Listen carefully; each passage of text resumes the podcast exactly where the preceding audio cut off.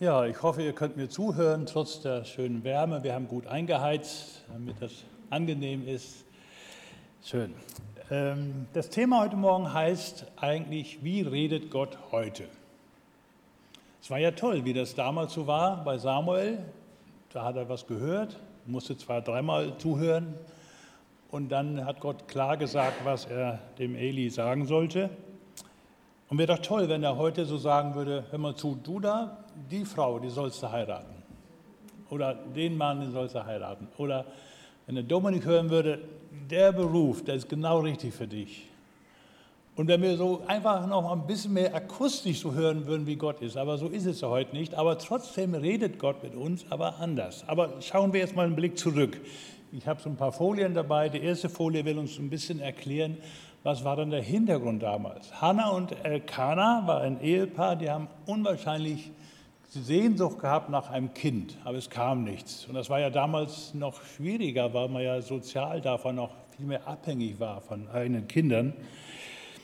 Und eines Tages weint die Hannah im Tempel und der Eli denkt, oh, die ist betrunken, die ist, hat irgendwie zu viel Alkohol gekommen und spricht sie an und dann sagt Hannah, nee, ich bin nicht betrunken, sondern ich leide einfach, dass ich kein Kind bekomme und wir sehnen uns so danach. Das ist ein Thema, das wird oft so verschwiegen, aber jede siebte Ehe ist ungewollt ohne Kinder. Also da gibt es heute auch noch viel Leid, das auf jeden Fall. Und dann kam das Kind, und es war natürlich ein Wunder und ist auch immer faszinierend, wenn Kinder geboren werden. Und das finde ich äh, auch schon faszinierend, wenn Enkelkinder geboren werden. Unsere Tochter bekommt Weihnachten ein drittes Kind. Da freuen wir uns schon riesig drauf. Äh, und dann kam das Kind und danach kamen noch drei Söhne und zwei Mädchen. Also äh, das ist ja manchmal so, wenn ein Kind dann kommt, dann geht's los. Ne? Gut. Und Samuel heißt, ich bin von Gott erhört. Und als er entwöhnt war, und das war ja ein bisschen länger als heute, dann wurde er auch in den Tempel gegeben und da hatte er keinen guten Einfluss. Im Tempel waren die Söhne von Eli, von dem damaligen Propheten, und die haben es mit Gott, Gottes Wort nicht so ernst genommen. Die haben, ja, die haben Götzendienst gemacht, die haben äh, von unerlaubtes, geopfertes Essen gegessen und haben mit Frauen, die da am, am, am Tempel waren, Unzucht betrieben und vieles mehr. Und der Eli hat die auch ermahnt, aber nicht so richtig, er hat nicht durchgegriffen. Und dann musste der Samuel gebraucht werden als einer, der nicht in besten Umgebung aufgewachsen ist und wurde gesagt, dass er dann dem sagen soll, dass das, das Prophetentum des Eli ein Ende hat. So viel mal dazu. Ich möchte so ein paar Gedanken weitergeben. Wie ist das denn so mit Gottes Reden? Vom Text ausgehend. Schauen wir mal zu der ersten Folie ne, die ist schon vorbei. Also es war so diese Gottvergessenheit. Äh, es heißt dort genau im Text, das Wort Gottes wurde selten und es gab kaum noch Offenbarung. Wie ist die Realität? Kennen wir das nicht auch, dass wir manchmal denken, Gottes Wort ist selten geworden? Dass wir sagen, also ich kenne das zumindest, dass ich nach Predigten nicht mehr weiß, was gepredigt wurde, weil ich in Gedanken ganz woanders war. Das ist natürlich heute anders. Heute hört ihr ja gut zu, das ist klar. Ähm, oder dass man merkt, viele Menschen haben kaum noch Bibelkenntnis. Ich merke das manchmal bei Quiz-Sendungen, die ich gerne mal schaue, wenn dann so eine biblische Frage kommt, dann denke ich, oh, jetzt ist doch eine leichte Frage. Und dann denke ich, oh nein, das wissen die nicht mal. Ne? So einfache Dinge. Ja, wenn man so weiterdenkt, wir merken auch, dass unsere Gesellschaft äh, ganz schön davon geprägt ist, nicht mehr nach dem Wort Gottes zu fragen. Man nennt das auch so ein bisschen die postevangelikale Gesellschaft, dass man sehr tolerant ist heute, was so Lebensstile angeht, was Zusammenziehen angeht, was Sexualität angeht, was Abtreibung angeht, was so äh, Suizidförderung oder Begleitung angeht. Also diese Fragen, die wirklich auch sehr kompliziert zu beantworten sind und wo wir auch ganz viel Kenntnis haben müssen und auch Barmherzigkeit. Und trotzdem frage ich mich, wer fragt dann, was sagt das Wort Gottes? Ich merke das manchmal auch bei Kleinigkeiten, wenn Leute es mit der Ehrlichkeit nicht so genau nehmen. Oder, ja, kann so manches sein, Schwarzarbeit und alles Mögliche. da merken wir, also so selbstverständlich ist das nicht die Realität. Natürlich gibt es auch das andere, dass Menschen sehr stark nach dem Wort Gottes fragen, was hat Gott mir gesagt, damit leben und da wollen wir auch hinkommen. Bei äh, Elia, also bei Samuel war es so, dass er auch dreimal musste Gott reden, damit er merkte, Gott spricht zu mir. Und erst Eli hat ihm geholfen, dann zuzuhören. Manchmal sind wir auch taub auf diese Ohren, Gottes Wort zu hören. Ich gehe zum ersten Gedanken, der heißt, Gott redet natürlich durch die Bibel. Meine Schafe hören meine Stimme und ich kenne sie und sie folgen mir. Das macht er durch das Wort Gottes. Selig sind die Gottes Wort hören und bewahren. Unser Gott kommt und schweigt nicht. Und viele, viele andere Stellen sprechen das zum Ausdruck. Oder Hebräer 4, Vers 12 steht das so ganz klar. Das Wort Gottes ist lebendig und wirksam. Es ist schärfer als das schärfste Schwert und durchdringt unsere innersten Gedanken und Wünsche. Es trägt auf, wer wir wirklich sind und macht unser Herz vor Gott offenbar. Matthäus 15, hört zu und versteht. Wer Ohren hat zu hören, der höre. Also die Bibel sagt einmal, durch Gottes Wort hören wir heute Gottes Wort. Damals war das anders, da hatten die das Wort nicht so schrecklich wie wir und wir haben da viel davon. Und äh, es ist auch faszinierend zu sehen, dass das so ist. Ich finde es toll. Ich habe die Tage mal meine Bücher aufgeräumt, einige weggeschmissen und dann habe ich gemerkt, ich habe ein ganzes Regal voll Bibeln. Eine reicht mir eigentlich. Aber im Laufe der Zeit meint man immer noch, den muss ich auch noch haben und der ist gut wo ich denke, wir haben das Wort Gottes. Und wir haben nicht nur das Wort Gottes jetzt in der Predigt, haben wir dabei, das Wort Gottes immer auch in der Mitte der Predigt des Gottesdienstes ist. Wir haben es durch zahlreiche Internetpredigten, Podcasts, wir haben unheimlich viele Möglichkeiten. Und ich denke manchmal auch bei irgendwelchen Filmen, auch bei schnulzigen Filmen, manchmal kommt da irgendeine Beerdigung mit guten Worten aus der Bibel oder irgendwas. Also wir haben das Wort Gottes, es ist da. Es sind manchmal auch gute Bücher, die uns inspirieren. Es sind Zeitschriften. Es ist die Losung auf dem Handy oder auf Papier. Wir haben das Wort Gottes, es ist da. Aber ob wir das so an uns rankommen lassen, das ist immer die Frage, die natürlich auch mit uns zusammenhängt. Und da steht so, so viel drin, was eigentlich klar ist, was Gott sagt. Dass wir fleißig sein sollen, dass wir, wie wir mit dem Geld umgehen sollen, wie wir mit Schwachen umgehen sollen, wie wir mit Gemeinde umgehen sollen und viele andere Dinge mehr. Wie kommen wir dahin? Dass dieses Wort Gottes, das wir ja nun mal haben und, auch irgendwo lesen können und alles Mögliche und vielfach verbreitet ist, dass es mehr wirkt. Ich glaube, wir müssen immer auch ein Stück Erwartung haben. Was sagt mir das Wort? Was sagt es mir heute in der Losung, in dem Text, den ich gerade lese? Ich hatte die Tage mit einem jungen Menschen zu tun, der sagte, ich habe so eine Sehnsucht danach, wieder inniger mit Gott zu leben, inniger mit Jesus zu leben. Und er sagte, ich habe jetzt angefangen, dass ich jeden Morgen zwei Kapitel in der Bibel lese. Finde ich viel. Und er merkte, wenn ich das tue, läuft der Tag anders. Er merkt, da, da passiert was. Aber ich weiß auch, wie das selber ist. Manchmal lese ich lieber die Zeitung als das Wort Gottes. Das ist einfach so. Und trotzdem müssen wir uns immer wieder ermutigen, immer wieder zu fragen, was sagt mir das Wort? Und ich merke, dass ich selber sehr unkonzentriert bin, wenn ich lese. Und ich, für mich ist es die Lösung, dienstags zur Bibelstunde zu gehen, 8 bis 9 Uhr. Einer denkt sich kurz rein in den Text und dann reden wir darüber und alle zwölf Leute haben irgendeinen Beitrag und irgendwas nimmt man mit. Ich merke, das ist für mich der Weg, wieder mit dem Wort Gottes mehr zu leben oder selber was vorzubereiten. Oder auch wenn ich so eine Predigt vorbereite, äh, dann natürlich frage ich mich auch, wo redet Gott? Aber dazu gleich noch ein bisschen. Und das ist so wichtig, dass wir unser ganzes Denken, unser Gefühl vom Wort Gottes her geprägt werden. Sonst werden wir schnell umgeleitet und finden alle möglichen Werte irgendwie verständnisvoll, was in der Welt losgeht, aber fragen oft gar nicht, was sagt das Wort Gottes dazu. Ich habe die Tage etwas gelesen in einem Buch, da stand, dass wir eigentlich Menschen sind, die so drei Stufen durchmachen. Das erste ist haben, das zweite ist leisten und das dritte ist sein. Haben, wenn ich an Kinder denke, meine Enkelkinder, sieben und zwei, da will einer das haben, was der andere auch haben will. Das ist einfach normal, man will haben, besitzen und man hat man gerade ein schönes, aber das, was der andere hat, ist immer interessanter. Das weiß ich auch noch von meiner Zeit als Kind, wenn wir Weihnachten hatten. Das Geschenk des Bruders, der Schwester war immer interessanter als das eigene. Das ist, das ist normal. Und dann kommt das Leben, wo man was leistet, wo man Abitur macht, wo man Ausbildung macht und wo man vielleicht sogar auch sich ein Auto leistet und vielleicht noch ein Haus und alles Mögliche. Und irgendwann merkt man, kommt die Phase, da zählt das nicht mehr, da ist das vorbei.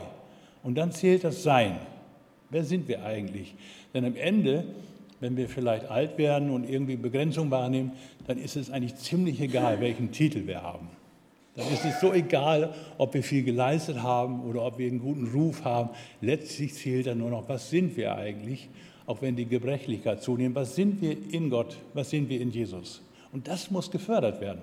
Und dazu hilft das Wort Gottes dass wir immer mehr davon geprägt werden, in unserem Denken, unseren Gefühlen, unseren Beiträgen, unseren Lebensstil, wie wir etwas entscheiden und so weiter. Und dazu brauchen wir Gott. Wie redet Gott heute? Wir gehen mal einen Schritt weiter. Äh, ja, Gott berührt Menschen unterschiedlich. Damals war das manchmal durch Träume, durch Erlebnisse, alles Mögliche oder durch akustisches Reden. Und wenn ich so in die, nach hinten schaue, wie hat denn in dieser Welt nach der Zeit von Jesus damals Gott geredet? Ich habe erst mal gefragt, wie ist eigentlich der Augustinus, der ja nun bekannt ist als ein alter Kirchenvater aus dem vierten Jahrhundert, wie ist der dann zum Glauben gekommen?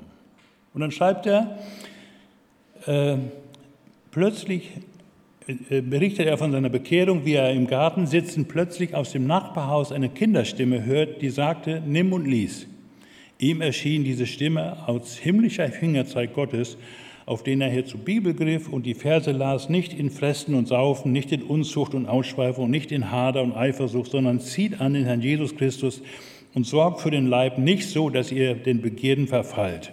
Und das hat den Augustinus betroffen. Eigentlich nichts Besonderes, aber da hat er irgendwie gemerkt, das für mich. Und dann hat er sein Leben umgekehrt, hat sein ausschweifendes Leben verändert und ist da ein bedeutender Mann der Kirchengeschichte geworden. Ich las die Tage einen Bericht von Open Doors, von einer Frau, die in einer ganz komplizierten Familie in Marokko aufgewachsen ist, das elftes Kind, überhaupt keine Ahnung vom Glauben und von Jesus, nur islamischer kultureller Hintergrund. Und ähm, dann hat sie einen Traum gehabt und in dem Traum klettert sie auf einen Berg und traf dort einen weiß gekleideten Mann voller Güte und Freude. Und dann hat sie gemerkt, das ist nicht irgendein Traum, sondern da passiert irgendwas. Und kurz darauf gab es Begegnungen mit Christen, die ihr das erklärt haben, wer dieser Mann sein könnte. Und sie ist dann ein Christ geworden und hat sehr viel auch in der Umgebung bewirkt. Aber das sind nicht immer diese großen Dinge oder Träume oder weiße Kleider, was man ja oft im islamischen Welt hört, sondern das sind bei uns manchmal auch diese wirklich kleinen Dinge des Alltags. Manchmal ist es ein innerer Eindruck. Ich, vor kurzem habe ich mal einen unangemessenen Sitz, Witz einer Nachbarin erzählt, der so ein bisschen verletzend war. Und ich merkte in mir, uh, das kam nicht so gut an. Und habe ich überlegt, was heißt es jetzt für mich? Was soll ich tun? Und sagte, mein Gewissen sagte mir, und das ist, glaube ich, für mich Gottes Reden auch, ich musste einfach mal kurz ein Wort der Entschuldigung sagen. Habe ihr eine WhatsApp geschickt, ist entschuldigt, hat mich, haben uns nachher gesehen, sie hat mich nur angelächelt und damit war das erledigt. Aber manchmal sind das so kleine Dinge, wo ich merke, oder ich merke manchmal bei Gesprächen, wo ich denke, da muss ich mich richtig vorbereiten. Oder manchmal denke ich, nee, das lasse ich auf mich zukommen. Einfach dafür offen zu bleiben. Wir haben vor kurzem hier fünf Taufen gehabt. Fünf junge Leute, die sich haben taufen lassen. Und die haben ja auch was erlebt. Die sind irgendwo berührt durch das Wort Gottes, durch das, was ihnen wichtig geworden ist. Und jeder hat also seine Geschichte. Das tut Gott nach wie vor. Also er, er gibt uns besondere Erlebnisse. Also, indem er uns unterschiedlich, ganz unterschiedliche Menschen berührt. Und das erleben jeder von uns, wenn wir dafür offen sind. Manchmal braucht das eine Zeit, aber Gott redet und wir sollten das ernst nehmen und immer wieder auch offen dafür sein. Ich gehe noch einen Schritt weiter. Er redet durch den Heiligen Geist. Da steht dieser schöne Abschnitt. Spricht zu ihm Judas, der Ischad, nicht der Iskariot, Herr, bedeutet, was bedeutet es, dass du dich uns offenbaren willst und nicht der Welt? Jesus antwortete und sprach zu ihm, wer mich liebt, der wird mein Wort halten und mein Vater wird ihn lieben und wir werden zu ihm kommen und Wohnung bei ihm nehmen. Wer mich aber nicht liebt, der hält meine Worte nicht. Und das Wort, das ihr hört, das ist nicht mein Wort, sondern das des Vaters, der mich gesandt hat. Das gebe ich, habe ich zu euch geredet, solange ich bei euch gewesen bin. Aber der Tröster, der Heilige Geist, den mein Vater senden wird in meinem Herrn Namen, der wird euch alles lehren und euch an alles erinnern, was ich euch gesagt habe. Ich glaube, dass das, wir haben gesagt, das sind besondere Erlebnisse mit Gott, die man erlebt. Zweitens habe ich gesagt, das Wort Gottes prägt uns und der Heilige Geist, der in uns gegeben ist durch den Glauben, der ja nicht so richtig fassbar ist, aber der da ist. Und manchmal denke ich so, ist es dieses Wort eigentlich. Eigentlich sollte ich. Ja, eigentlich müsste ich. Na, ich, habe das mit jemandem zu tun, der meint, er hat zu viel mit dem Handy zu tun, zu viel Serien gucken und sowas. Sagte, eigentlich müsste ich das ändern. Ja, und sagt, was heißt das jetzt für dich? Ja, ich muss die Entscheidung fällen. Ich glaube, wir hören mehr, als dass wir dann tun. Eigentlich sollte ich diesem jenes tun oder den anrufen oder diese Aufgabe wahrnehmen. Eigentlich sollte ich vielleicht mal mit Jesus spazieren gehen und einfach mal zuhören, was er zu sagen hat. Manchmal ist es so ein Eindruck, den wir haben, dass wir sagen, ich, ich muss, muss den anrufen, ich muss dem irgendwas sagen, ich muss den begrüßen und dem sollten wir nachgeben. Natürlich wissen wir auch, dass manche haben Eindrücke, wo ich sage, das ist kein Eindruck, das ist Mist. Also das ist einfach, manchmal gibt es Dinge, wo ich denke, die kommen aus dem menschlichen Herzen und die sind nicht unbedingt geistlich geprägt. Und darum ist es immer auch wichtig, auch andere zu fragen, ist das, was ich da denke, realistisch? Und trotzdem, dass wir so ein Gespür dafür entwickeln, wie, was ist jetzt zu tun, was ist zu lassen und zu tun. Vielleicht ist der Eindruck da, ich muss für eine bestimmte Person einfach mehr beten weil die es im Moment besonders braucht. Mir ist das Wort eigentlich schon sehr lange wichtig, dass wir so ein bisschen mehr auf, darauf achten, was, was eigentlich dran ist. Wir verdrängen das so schnell und denken, ach, ich will das nicht. Und das ist ja nicht gesagt, wenn Gott redet, dass das immer schön ist. Denn was der Eli, der Samuel damals dem Eli sagen musste, das war ja nicht schön. Er musste ihm sagen, dass sein Zeit vorbei ist und dass das, die Katastrophe kommt. Er musste nichts, nichts Gutes sagen. Und manchmal ist es auch bei Gott so, dass er uns was sagt, eigentlich musst du hier etwas loslassen, was du loslassen sollst. Das ist nicht immer nur schön. Und trotzdem brauchen wir dafür geübte Sinne. Noch einen Schritt weiter. Dieses schöne Wort, Hebräer 5, finde ich sehr schön. Die feste Speise aber ist für Erwachsene, welche Vermögen, welche Vermöge der Gewohnheit, geübte Sinne zu haben zur Unterscheidung des Guten, sowohl auch des Bösen. Also es geht um dieses geübte Sinne, dass wir ein Leben lang üben darin, und wir werden dann nie fertig zu gucken, was ist so dran. Und das ist, äh, ist sehr wichtig, dass wir das üben. Das muss vieles im Leben üben. Das geht nicht von vornherein. Wir sind sehr stark strukturiert von unseren inneren Strukturen, von der Gesellschaft, von dem, was zu tun ist, was zu leisten ist, und das läuft ab. Und dann zur Ruhe kommen, zu hören, was will der Herr. Das kann ich nicht machen. Auch nicht von, ich kann nur für mich selber sorgen, kann das auch nicht für meine Frau oder für andere Leute. Ich kann nur für mich schauen, Herr, was willst du von mir? Was ist eigentlich jetzt dran? Und das kann sehr, sehr unterschiedliches sein. Wir haben gesagt, Gott redet durch unvorhergesehene Ereignisse, die einfach kommen. Gott berührt uns. Wir haben gesagt, das Wort Gottes bleibt Gültigkeit bei allem Buchstabieren dessen, was das auch für heute bedeutet. Das bleibt ein sensibles Thema. Er leitet uns durch den Heiligen Geist zu Gedanken, zu Erkenntnissen, zu Frieden über einen Weg, dass ich weiß, das muss ich tun, obwohl es vielleicht schwer ist. Und noch ein letztes, glaube ich zumindest, doch durch Ereignisse. Manchmal sind es einfach ganz banale Ereignisse, wo wir merken, boah, das passiert was. Manchmal ist es eine Krankheit, dass man flach liegt und nichts kann und merkt, oh, ich komme zur Ruhe. Endlich komme ich mal zur Ruhe. Endlich mal kann ich mal krank feiern. Manchmal ist es auch eine Beerdigung, wo man merkt, ah, das Leben ist ja endlich. Am Ende zählt ja gar nicht, was ich besitze und was auf meinem Konto ist, sondern da zählt ja nur, dass ich Frieden mit Gott habe. Manchmal ist es auch ein Defizit, was man in der Gemeinde feststellt. Und wer die Gemeinde näher kennt, weiß, dass wir viele Begabungen haben, viel Schönes ist und manche Defizite. Und manchmal merkt man, auch bei dem Defizit könnte ich aushelfen. Da könnte ich verbindlich sein.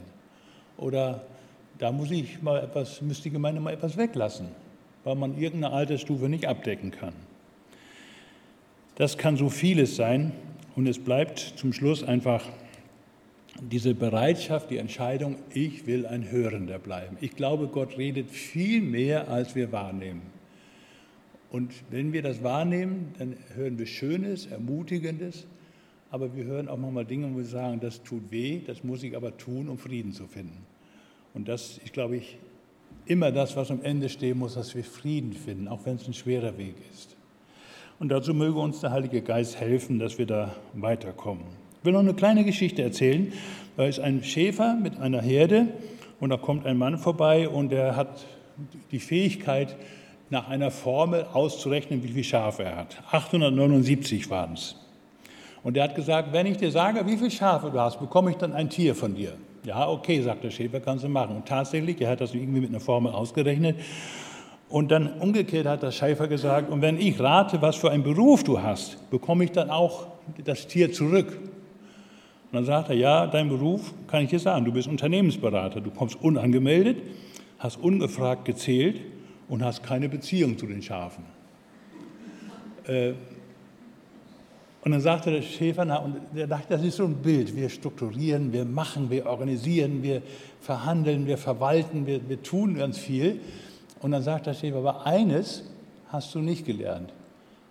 Die Schafe hören auf meine Stimme. Und das ist der große Unterschied zwischen dem Funktionieren in dieser Welt. Und das ist so wichtig, dass wir auf diese Stimme Gottes hören. Und das ist meistens die Stille, manchmal auch Menschen, manchmal auch Ereignisse. Und das möge Gott uns schenken, dass wir darin wachsen und geübte Sinne bekommen. Amen.